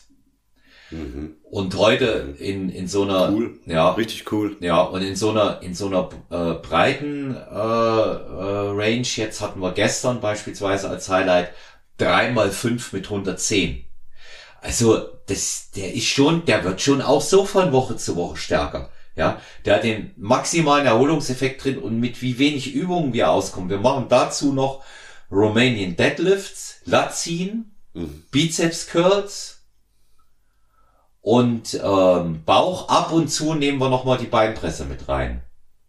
Aber das ja, war's. Pretty, basic, ja. Ja, und aber aber läuft, ja, aber läuft. Ne? Und ähm, deswegen bin, ja. bin da, bin da ähm, wirklich begeistert. Also es zeigt sich, dass nicht so viel ist. Ich sage ja immer, ich muss, ähm, ich muss äh, deshalb so viel trainieren, damit ich viel essen kann. Ja, ja. Also insofern. Ja, den Ansatz kenne ich von einigen Leuten, ist mir aber auch sehr sympathisch. Ja. ja. Ja, und äh, deswegen äh, bin ich bin ich so äh, auch so wie das ist da äh, ganz ganz zufrieden, weil ich kann das schon mit meinem Training auch äh, entsprechend ja. dosieren. Und das solltest du ähm, sowohl als erfahrener Trainierender als auch als, als Coach bei dir selber können. Ja, ja, kommen wir, kommen wir mal so, Markus, hast du noch Fragen ähm, jetzt, die du, die du noch äh, besprechen willst? Äh, unmittelbar, weil sonst würde ich mal nee, welche. Das, hm? Nee, das können wir gern, das können wir gern so, so stehen lassen. Und immer gilt der, der Hinweis, wenn jemand weiterführend irgendwas dazu wissen möchte, darf er mich gerne anschreiben. Ja, gerne. Ja, das, das, äh, das, das sowieso, das geht, das geht ja immer. Na? Ähm, ja, wir haben, wir haben ähm, ja sowieso immer ähm, noch ganz viel Feedback und äh, Fragen auf das, was wir hier immer äh, miteinander besprechen. Und ähm, unter anderem, ähm, da kommt mal eine äh, Frage von einem Hörer, der, ähm, ich fasse es mal ganz kurz zusammen, sich wohl sehr intensiv auch mit verschiedenen Trainingssystemen beschäftigt hat. Und jetzt will er mal wissen, was du von dem, ähm, ich hoffe, ich spreche es richtig aus, weil er ist ja Amerikaner, Mike Tuchscherer. Tuchscherer. Mike Tuch, ja, ja, Mike Tuchiro, ja, sagt man. Mike, Mike Tuchiro. Mike. Mike Tushiro, er, ist, er kommt ja auch in deinem Buch vor. Ja. Mhm. Ich folge dem auch seit einiger Zeit bei Instagram. Das ist ja, das ist ja ein brutaler, starker Typ. Und der war viel stärker noch. Also ja. der ist ja eigentlich jetzt schon eher wieder so, der versucht gerade sein Comeback vorzubereiten. Mhm. Der hat ja die, die World Games hat er, glaube einmal gewonnen. Also der war ja fantastisch erfolgreich. Ja. ja. Also was, was, da wird gefragt, was hältst du von ihm und seinem Trainingssystem? Ja. Also die, ja, die einfache Antwort wird die machen. Ja. Machen. Machen, was Onkel Mike sagt, damit liegst du immer richtig. Das Problem ist oftmals nur, man kriegt das intellektuell teilweise gar nicht so durchdrungen, was er, also erstens mal ist er mir so, so sympathisch, weil also, also ich habe ich hab sämtliche Seminare und, und von ihm auch mir auf DVDs gekauft und alles und du kennst fast alles, was du auf YouTube von ihm findest. Er hat so viel freien Content da draußen. Das ist unglaublich. Also diesem Mann ist ja an Gewinnorientierung gar nichts gelegen. Das ist ja wirklich, also das ist so einer, wo ich denke, dem, dem würde ich einfach mal hier 50 Euro PayPal, weil ich habe schon so viel von dir profitiert. Ähm, es ist viel, viel Gratis-Content von ihm draußen und der ist aber immer wieder so anspruchsvoll, dass du oftmals gar nicht weißt, wo ordne ich den gerade zu meinem jetzigen Stand meiner Entwicklung und Leistung, wo ordne ich das ein. Na? Ähm, es gibt von ihm ja diese, dieses, ähm, dieses Standard-Template, das ist ja auch in meinem, in meinem Buch als Standard-Template ähm, ähm aufgeführt worden, ist komplett, ist komplett abgedruckt. Ich habe da auch gar keine rechtlichen Schwierigkeiten bekommen, weil das Content ist ja auch frei im Netz zur Verfügung. Ähm, ich habe den einfach nur analysiert und nochmal besprochen und quasi herausgefiltert, wie er das eigentlich macht. Und er macht das einfach richtig gut. Äh, Mike Toshiro, wer wer es jetzt nicht weiß, das ist der Mann, dem wir die RPEs verdanken. Ja, die Rate of Perceived Exhaustion. Und der hat, der hat ja angefangen, dieses ähm, Kriterium mit reinzunehmen. Dann kam ja dann irgendwann noch die, die Nachahmer, die mit äh, Raps in Reserve gearbeitet haben, weil sie wahrscheinlich gedacht haben, Leute sind zu dumm, Zahlen von 10 rückwärts zu verstehen. Da haben sie halt Zahlen von 1 nach oben gemacht, ja, weil man halt wahrscheinlich denkt, alles sind irgendwie, haben, haben Dyskalkulie-Probleme.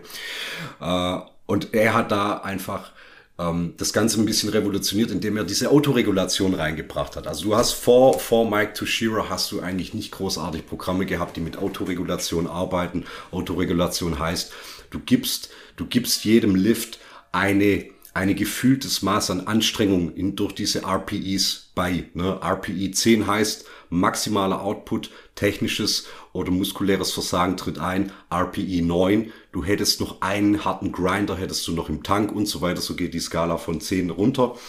Und dieses Kriterium ist halt einfach sehr, sehr wichtig, weil wenn du prozentbasiert arbeitest, das, das, das, das shreddert manche wirklich in den Boden, weil prozentbasierte Trainingssysteme nehmen keine Rücksicht auf deine Tagesverfassung, die nehmen keine Rücksicht drauf, ob du heute Nacht gut geschlafen hast oder ob du dich noch leicht von der Erkältung von letzter Woche auskurieren musst und so weiter. Da stehen harte Prozentwerte und die sollst du verwenden. Und wie halt so viele dann Selbsttrainierende, die keinen Coach haben, dann einfach unsicher sind und denken, boah, okay, hier steht jetzt 87,5 Prozent für vier Wiederholungen, okay, ich mach's. Und an manchen Tagen sind die halt viel zu schwer und an manchen Tagen sind die viel zu leicht. Und wenn dir jetzt jemand einfach einen RPE-Wert gibt und sagt, du musst eine Vierer-Wiederholung auf RPE 9 machen, dann arbeitest du dich so lang hoch, bis du diese RPE 9 erreicht hast. Und dann ist gut.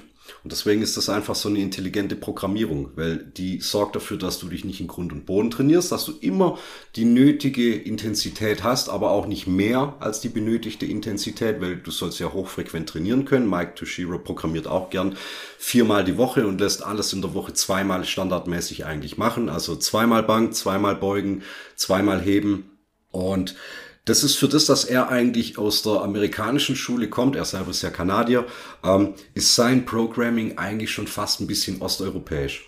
Weil die Osteuropäer, die haben ja, nee, die sind ja wirklich hart, was Frequenz betrifft. Also da kommen ja auch die ganzen kaputten Programme wie Shaco und Smolov und so weiter her. Also Frequenz, Frequenz, Frequenz. Ähm, und amerikanische Programme waren grundsätzlich immer ein schwerer Lift pro Tag. Ne? Also es gibt einen Banktag, es gibt einen Kniebeugetag, es gibt einen Kreuzhebetag und wenn du noch einen vierten Tag hast, dann machst du nochmal Bankdrücken. So. Und deswegen, seine Sachen kann man empfehlen. Es gibt jetzt nicht das Mike Toshiro Programm, außer dieses eine äh, frei verfügbare, wie gesagt, auch nochmal nachzulesen bei mir. Ähm, aber man muss halt schon auch ein bisschen gucken, man muss sich schon damit befassen, um auch das Ganze einzuordnen können, was sollte wann wie gemacht werden. Aber da fängt man einfach einfach bei ihm mit den Basics an und die beginnen bei diesem Programm, von dem ich gerade gesprochen habe.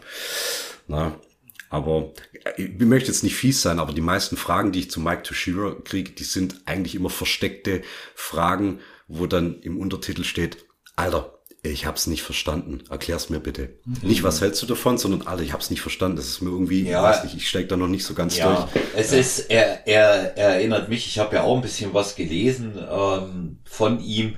Er erinnert mich in seinen Ausführungen schon ein bisschen an, an das oft philosophische, was Mike Menzer in seine Aufsätze übers Training reingebracht hat. Ja, wobei man dazu sagen muss, dass äh, Shearer sicherlich viel näher an der Realität dran ist, als es Menzer jemals war.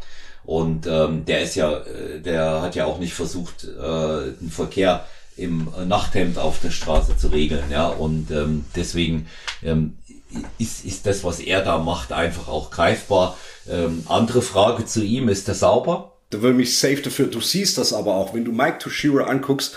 Er ist ein 120 Kilo äh, ähm, Powerlifter oder das war seine, seine also in, in seiner Prime-Zeit war er in der 120er Klasse und du siehst das an seinem Körperbau. Der hat eine Kiste und Oberschenkel wie wie ein Pferd, aber hat den Oberkörper von einem 100 Kilo Athleten. Also er hat nicht, er hat nicht diese ähm, Stoffer Trapezmuskeln, die bis zu den Ohren hochgehen. Er hat keine breiten Arme. Wenn ich mir nur seinen Oberkörper angucke, dann würde ich, würde ich gar nicht glauben wollen, dass der, ähm, dass der äh, äh, Raw 230 Kilo drückt. Ne? Ähm, das siehst du einfach. Also der ist muskulär, ist der nur im Unterkörper sehr, sehr gut entwickelt. Oberkörper sieht der nach gar nicht besonders viel aus, aber ist einfach wahnsinnig stark und das ist einfach so für für den Average Joe auf der Straße immer ein ganz gutes Anzeichen dafür, dass der sauber ist. Mhm. Ja, also da werden jetzt natürlich einige sagen, oh, du Markus red kein Mist, ne? Aber, aber das ist einfach, was du siehst, Leute, wo du dir schon irgendwie gefühlt denkst, ey, ja Mann, der ist on. Und dann siehst du andere, wo du denkst, hey, das, also rein der, der Körper sieht nicht danach aus, wie wenn der jetzt wahnsinnig nachgeholfen hätte. Hätt, hätte ich jetzt auch nicht gewettet drauf, deswegen habe ich dich gefragt, ähm, wie, ähm, wie alt ist der? Wie alt ist Mike? Der müsste so wie in meinem Alter sein. So 40, gerade so 40, vielleicht sogar noch sogar noch zwei, drei Jahre, Jahr, Jahre jünger. Also der, Aber er- der, ja. der hätte theoretisch noch ein paar gute Jahre, ne? Ja, ja, der ist, also der, der kann jetzt dann irgendwann bei, bei, bei den Masters dann kann er dann einsteigen, ja, oder je nachdem, ja, wie die, wie die gestaffelt sind. Ähm, also wenn der wieder gut kommt, dann, ähm, dann ist da bestimmt noch einiges los. Das war auch einer, der hat auch immer hauptsächlich zu Hause und allein trainiert. Also ich glaube, 90 Prozent seiner Trainingsvideos finden immer bei ihm daheim im Keller oder in der Garage statt. Der ist jetzt nicht groß verortet in einem riesigen äh, Gym oder, oder, oder was weiß ich, in einer großen Leistungseinrichtung. Ähm, der hat immer ziemlich viel zu Hause gemacht. Und das fand ich dann immer auch so, so im Übertrag für mich immer recht nett zu sehen, wie halt einer schweres Bankdrücken daheim trainiert, ohne dass er einen Spotter hat, der es ihm rausgibt. Und das fand ich sind mal auch schon so Sachen, da wirst du hart davon. Ne? Weil wenn du immer auf die Hilfe eines Dritten angewiesen bist, dann ist das immer so eine Abhängigkeit. Und wenn du halt zu Hause trainierst, spätestens dein Bankdrücken musst du alleine rausheben. Und das ist schon mal so ein Ding. Wenn du dann auf den Wettkampf gehst, dann kommt es dir eigentlich vor, wie wenn dich äh, äh, Butler Alfred bedient. Dann legst du dich hin, oh, mir gibt einer das Gewicht raus. Ja, der feine Herr, das ist ja voll klasse. Da bin ich ja nochmal 10% stärker. Ja, das, ähm, das will ich gar nicht mal in Abrede stellen. Ne? Das ist schon ein, das Botten, das ist schon, das ist schon ein angenehmer Luxus. Ähm, Absolut. aber er hat, er hat einen Spotter, da läuft immer ein Hund rum. Ne? Und ja, wie die meisten, ne, haben sie alle immer irgendwelche Hunde. also ich finde, ich finde ihn cool. Der hatte auch, ähm, also da wo er trainiert, da siehst du, das ist so richtig, so richtig eine Eisenbude. Und der hat eine wirklich und immer raw. Der hat eine ganz interessante Kreuzhebetechnik. Der hat eine ganz interessante Kreuzhebetechnik. Habe ich so, habe ich so noch nicht gesehen Ja. und ähm, Ja. also sehr beeindruckend. Ne? Der ruckt immer mal ganz kurz vorher an, ne? bevor er eigentlich in den Versuch geht, Ja. ruckt er das. Gewicht kurz vorher an. Und da siehst du richtig, der, der will, der will das greifen, bevor er es dann eigentlich probiert. Und, ähm, Ja. und der macht, das macht er dann wieder wie viele, aber auch auf eine besondere Art. Er rollt das Gewicht von vorne ran, er bringt es in Bewegung. Das ist ja erlaubt. Ne? Und Das sieht sogar fast ein bisschen aus wie bei einem olympischen Gewichtheber, Ja. wenn der ansetzt. ja, ja. Da denkst, da denkst du fast, der will das jetzt reißen eigentlich. Ne? Also so wie er sich aufbaut und wie er sich positioniert, das ist auch nichts, was, was jetzt ähm, ähm, die Leute gleich mal zu Hause nachahmen sollten.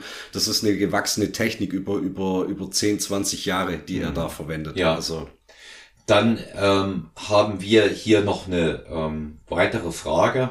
Hm. Die geht mal wieder in Richtung äh, PR. Wir haben mal über ein PR in einer unserer Folgen gesprochen, aber das ist schon wirklich länger her.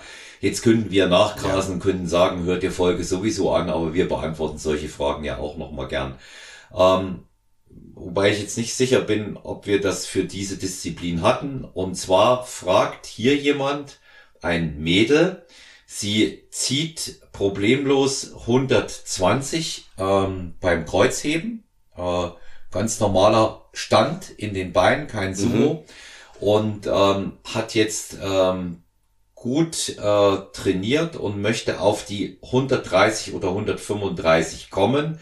Wie soll sie den Versuch aufbauen? Wie, welche Wiederholung soll sie gegebenenfalls mit welchen Gewichtsabstufungen machen? Ja, also es geht jetzt um Warm-up und Versuchsauswahl ja, sozusagen. ja, es geht, geht um Warm-up, bis sie oben ist. Ne? Bis sie oben ist. Sie macht es nicht bei einem Wettkampf, weil da würden wir mit was anderes empfehlen. Ne? Bei einem Wettkampf würde ich immer ein Safety mit reinbauen, ne? wo ich sicher den in den Büchern habe, weil man kann nie wissen. ja, ja. Ja, aber Ja, ja. Ähm, ihr geht's jetzt darum im Gym, sie sagt 130 oder sogar 135. Ja, also ich sag mal meine Idee. Ich würde, ich würde mir gründlich warm machen. Mobility wird sie nicht übertreiben.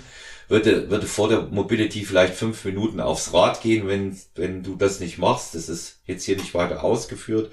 Und dann würde ich anfangen, ähm, 60, 6, 80, 5, 103 und dann würde ich eigentlich das Gewicht auflegen, oder, Markus? Ja, ich weiß, was du, ich weiß, wie du es, wie du es angehen willst. Ähm, ich würde, ich würde sogar radikaler machen. Also ich würde, klar, es soll ihr, ihr standardmäßiges Aufwärmprozedere machen, was äh, allgemeines Aufwärmen betrifft, wer vorher ein bisschen äh, auf, den, auf den Ergometer geht und ein bisschen Mobility und so weiter. Das, das mache auch mal ab, ab dem Zeitpunkt, wo die Hantel da liegt. Du machst, du machst die ersten zwei Aufwärmsätze, machst du noch Dreier-Wiederholung und ab da machst du nur noch Einser-Wiederholungen. Und du machst ein bisschen weniger Sprünge, aber machst nur Einser-Wiederholungen, weil das geht ja darum, dein zentrales Nervensystem ready zu kriegen. Wir müssen ja nicht deine Muskulatur vorbereiten, wir müssen in erster Linie dein zentrales Nervensystem vorbereiten. Das heißt, du machst dann, du machst deine ersten zwei Aufwärmsätze, das werden wahrscheinlich einmal 60 Kilo auf der, auf, auf, auf der Stange sein und dann machst du von mir aus noch mit 70 Kilo, da machst du jeweils drei Stück, damit der Körper ein bisschen im Groove ist und ein bisschen sich spezifisch aufgewärmt hat und dann machst du in zehner Schritten nur noch Singles und lässt dir dazwischen schön Pause. So dass du eigentlich mehr Pause machst, wie du in deinem normalen Training dir zurechtlegen würdest. Also wenn du zwischen deinen Aufwärmsätzen oder zwischen deinen Arbeitssätzen sonst immer keine Ahnung zweieinhalb Minuten hast, dann gönnst du dir diesmal dreieinhalb Minuten und du machst nur Singles. Und selbst wenn das Gewicht noch unter 100 Kilo ist, machst du die Single so hart und perfekt wie möglich. Und dann gehst du 80, 90, 100, 110, 120 und dann kannst du dir überlegen, ob du von 120 den Sprung auf deinen Max machst oder ob du sagst, okay, mach 120, vielleicht noch 125, weil mein Max liegt bei 135, also das von Sprung zu Sprung 10 Kilo dazwischen liegen, in dem Gewichtsbereich, wo du unterwegs bist oder wo sie unterwegs ist, da sollten maximal 10 Kilo dazwischen liegen. Vielleicht vom vorletzten zum letzten Satz, also wenn der letzte ist dein Topsatz und der davor können es vielleicht auch nur zwei, äh, 7,5 Kilo sein, aber mach harte, brutale Singles, von denen du dir danach gut drei Minuten kurz Pause gönnst und dann ist dein dann ist dann, weil dann hast du auch immer wieder das Gleiche gemacht, weil deine Performance an dem Tag will ja eine perfekte, schwere Wiederholung abliefern. Also baust du deinen Körper schon auf, du primest ihn darauf, dass er schon perfekte einzelne schwere Wiederholungen abliefert, natürlich halt mit steigendem Gewicht. Und wenn du es richtig machst, merkt dein Körper dann zum Schluss gar nicht mehr groß, habe ich jetzt 110 oder habe ich 130 gezogen, weil der Ablauf, die Pause, die Intensität ist immer die gleiche. Du ziehst das mit einer harten Wiederholung hoch, lässt das Ding liegen und fertig und machst drei Minuten irgendwas anderes, 10 Kilo drauf, bam, eine harte Single, drei Minuten Pause, bam, nächste harte Single und ehe du dich versiehst, hebst du die 135. Mhm. Ja, das klingt, das klingt für mich sehr einleuchtend, ähm, zumal du. Würde ich im normalen Training nicht machen. Also, also kurz dazu, das würde ich für mein normales Training nicht machen. Da würde ich auch dein normales, du machst, gehst acht, sechs, fünf, vier und dann halt auf deine Arbeitswiederholung, die du halt hast. Also schon eher so eine Form von allgemeinem zu spezifischen Aufwärmen hin mit höheren Wiederholungszahlen. Schon völlig okay, völlig okay. Aber wenn es um sowas geht, ich habe das jahrelang, habe ich das in den Aufwärmbereichen im Powerlifting gesehen. Leute, die auf ein Gewicht hinarbeiten, die machen mit ganz leichtem Gewicht, machen sie ein paar Wiederholungen, damit der Körper blickt, aha, ich mache jetzt Kniebeugen, blicke ich und ab da werden harte Singles einfach gemacht. Und das ist dann aber auch was, das hält man sich für den PR oder für den Wettkampftag auf, weil das ist natürlich muskulär nicht die schönste Vorbereitung, weil da hast du, das spürst du am nächsten Tag wahrscheinlich ein bisschen mehr, wie wenn du dich eher soft mit deinen mehreren Wiederholungen aufge, aufgewärmt hast. Aber es geht darum, dein zentrales Nervensystem ready zu kriegen und nicht zwingend deine Muskulatur. Deine Muskulatur hast du ready gekriegt mit, du bist ein bisschen auf, auf, auf den Stepper gegangen, hast ein bisschen Mobility gemacht und die ersten zwei Aufwärmsätze hast mit fünf Wiederholungen gemacht. Das ist dein allgemeines Aufwärmen für deine Muskulatur. Ab jetzt übernimmt das Nervensystem. Hm. Also für, für mich klingt es auch insofern einleuchtend, das auf die Art zu machen, wie du tust, wie, wie du es tust, weil du ja mit Singles auch einfach deine Explosivkraft, die du in dem entscheidenden Versuch brauchst, ja schulst ja. schon vorher, ja. Du bereitest dich ja vor mit dem Grip und mit allem anderen auch. Ne? Bei, bei der Gelegenheit Frage auch dazu, die drängt sich mir jetzt auf, ähm, mit Zughilfen oder nicht? Also wenn es für eine Single ist, würde ich es mal ohne Zughilfen versuchen. Wenn es für, für, für eine Zweier oder eine Dreier ist, kann man Zughilfen nehmen, mache ich auch. Bei mir war es gestern auch ganz bizarr. Ich wollte eigentlich, gestern hat sich jetzt mein, meine zwölfte Woche abgeschlossen, mein Cycle ist jetzt vorbei, jetzt geht es in eine Woche Deload rein und da war jetzt gestern das schwere Kreuzheben mit einer schweren Zweier. Ich dachte mir im Vorfeld, ich mache eine schwere Single, um mal zu gucken, was geht. Habe mich dann bis 225 mit einer Single auch immer vorbereitet. Also ich habe dann ab ab 140, nee, ab 120 Kilo habe ich nur Singles gemacht, habe die ohne Zughilfen gemacht. Und dann 225 war eine Single ohne Zughilfe. Und dann habe ich mich aber nicht ganz so confident gefühlt für, für, für das Maximalgewicht und ich wusste nicht, wo die Reise hingeht. Ich habe 200, 230 für zwei gemacht mit Zughilfen. Ich wollte auf jeden Fall was zwischen 235 und 240 abliefern. Und dann habe ich mir überlegt, gehst du jetzt 240 an für eine und konzentrierst dich aber viel zu hart auf deinen Griff und dadurch weil das ist für mich ein Maximalgewicht, also da geht es all in. Ne? Ähm, und konzentrierst du dich dann zu sehr auf deinen Griff und kannst dadurch vielleicht ein bisschen eine Technikverschiebung in deinem Rücken oder sonst irgendwo haben. Oder sagst du, egal, ich mache jetzt wie die letzten, die letzten vier Wochen in dem Blog auch. Ich mache eine Zweierwiederholung, ich bleib bei meinen Zughilfen. Sieh da, ich habe 240 für zwei gemacht, mehr als ich gedacht hätte. Ähm, und es war okay.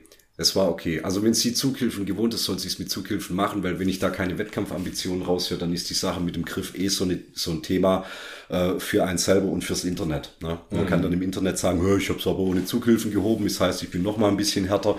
Mir egal. Also mach, wie du es möchtest. Wenn du dich mit Singles aufwärmst, ist dein Griff meistens nicht ausgelaugt dann ist der für die eine Wiederholung bleibt der frisch. Wenn du natürlich schon so moderat schwere Fünfer machst, wo der Griff dann schon so ein bisschen anfängt, nicht mehr ganz so tight zu sein, ähm, da arbeitest du vielleicht irgendwie gegen deine Leistungsfähigkeit. Ansonsten, man kann auch mal sich einfach aufwärmen ohne Zughilfen, mal gucken, wie es ist. Und wenn einem dann hinten raus ein bisschen Selbstbewusstsein fehlt oder man merkt, oh, das wird heute nichts mit dem Griff, auch wenn ich einen Pfund Magnesia draufgehauen habe, dann nimmst du deine Zughilfen. Und das Ziel ist dann langfristig den Wert abzuliefern, vielleicht dann mal ohne Zughilfen, wenn das für jemand selber wichtig ist. Wer sagt, es ist mir völlig egal, wie mein Kreuzheben stattfindet, mit oder ohne Zughilfen.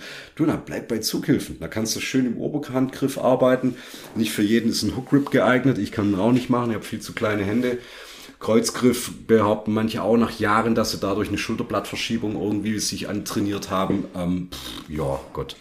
Ist aber, glaube ich, schon wieder zu sehr viel Detailplanung. Wenn wir bei ihr dann mal bei 160 Kilo sind, gehen wir nochmal in die Details. Mhm, auf jeden Fall. Apropos Zughilfen, ich benutze hin und wieder auch mal welche jetzt. Ich hatte ja äh, gesagt, das geht mit meinen äh, kleinen Händen nicht, aber ich habe tatsächlich welche gefunden, die ab und an mal funktionieren. Aber äh, auch selten. Auch selten. Ja ist jetzt ist jetzt eher ist jetzt eher so ein Ding, ähm, bei dem bei dem ich sage, gucke ich mal, wenn es äh, ganz viele Wiederholungen sind. Hier so bei 160 oder 180 in in der Hexbar ähm, Anteile acht Stück, da kann man die schon mal nehmen, denke ich. Ja, da ist das. Ey, alles, was auf, auf so Wiederholung ist, ähm, muss ich auch sagen, will ich jetzt meine Griffkraft trainieren oder will ich, will ich äh, die Bewegung trainieren? Ja, und wenn die Bewegung stärker ist als meine Griffkraft, dann arbeite ich langfristig an meiner Griffkraft. Aber ich lasse jetzt meine Bewegung nicht unter ihrem Potenzial, nur weil es meine Hände nicht halten können. Ja. Das ist nicht mein Ansatz. Das ist nicht mein Ansatz. Also, ja. Also ich, äh, ich sehe das, ich sehe das tatsächlich so ausprobieren, ausprobieren, ausprobieren, richtige, äh, richtige Technik zeigen lassen und dann ähm, ist das vollkommen ist es vollkommen in Ordnung und dann sieht man, wie weit man kommt, auch mit dem Ganzen. Na? Ja, ähm, bevor wir bevor wir zum Ende kommen, ähm, haben wir hier noch eine Frage ähm, von unseren geschätzten Hörerinnen und Hörern. Ja, und zwar wird gefragt, ähm, hm, welche Übungen du empfiehlst, oder eben auch ich. Da will, will man wahrscheinlich den Unterschied auch feststellen, weil explizit nach der Meinung von uns beiden gefragt wird, wenn man so im Power Building Style ähm, trainiert, ist in einer schweren Kraftphase. Der Hörer geht jetzt nicht näher auf seinen Plan ein, ist auch okay, das kann man schon rausfinden. Welche Übungen als so Ergänzungsübungen im Bodybuilding Style empfohlen werden, wo wir sagen, er meint hier, wir sollen mal so die fünf bis sieben Top Favorites als Ergänzung zu Kraft mit dazu nennen. Ja, also da wären, da wären, da wären meine, da fange ich mal an, da wären meine Top Favorites ähm, Seitheben gehören auf alle Fälle mit rein. Ähm, Trizeps drücken am Kabel eine Form. Ähm, Facepuls mhm. oder oder wenn ich Facepuls nicht hinkriege, gibt viele, die haben, kriegen das nicht äh, hin mit dem Gegengewicht, ähm, dann wäre äh, es vorgebeugte Seitheben. Ähm, Bizeps Curls ähm, würde hier aber die SZ-Handel nehmen, weil wenn ich schwer drücke, ziehe etc. sind die Handgelenke belastet. Ich muss dazu sagen, jetzt nicht alle an einem Tag machen, ja, die sollten schon im Plan so mit integriert werden. Da hätten wir fünf. Ähm, was noch? Hm nee, ich, ich hätte nur die fünf, weil wenn, wenn du, wenn du schwer, wenn du schwer Kraft trainierst, ähm, sind das die, ähm, die idealen, da hast du ja alle Übungen mit drin, dann sind das die idealen Ergänzungsübungen. Würde für die Beine vielleicht noch sagen, als Quadrizeps-Isolation kommst du um den Beinstreckeräftel nicht rum. Aber so war's das. Was meinst du, Markus? Ja. Das heißt, das heißt, der junge Mann hat jetzt schon seine schweren Basics in seinem Programm abgearbeitet und jetzt geht's noch darum, was soll er noch ergänzend machen mit Übung. Also er hat jetzt seine, sein schweres Bankdrücken, sein schweres Military Press und Kniebeugen, Kreuzhebe-Varianten hat er jetzt schon durch. Jetzt geht es doch darum, wie nutze ich die restliche Trainingszeit effizient für meine Zusatzübung. Also wenn es so ist, dann hast du ja schon jetzt mal einen ganz guten Stock vorgegeben. Ich würde auch immer eine Seithebe-Variante und eine Reverse Fly oder, oder also für die hinteren Deltas würde ich eine Variante mit reinnehmen, weil das saved dir einfach langfristig auch deine Schultergesundheit. Ja, da hat es noch keinen gegeben, der sich über zu gesunde Schultern beschweren konnte. Und ähm, das kriegst du einfach mit denen rein. Hohe Wiederholungszahlen, schön auf Pump.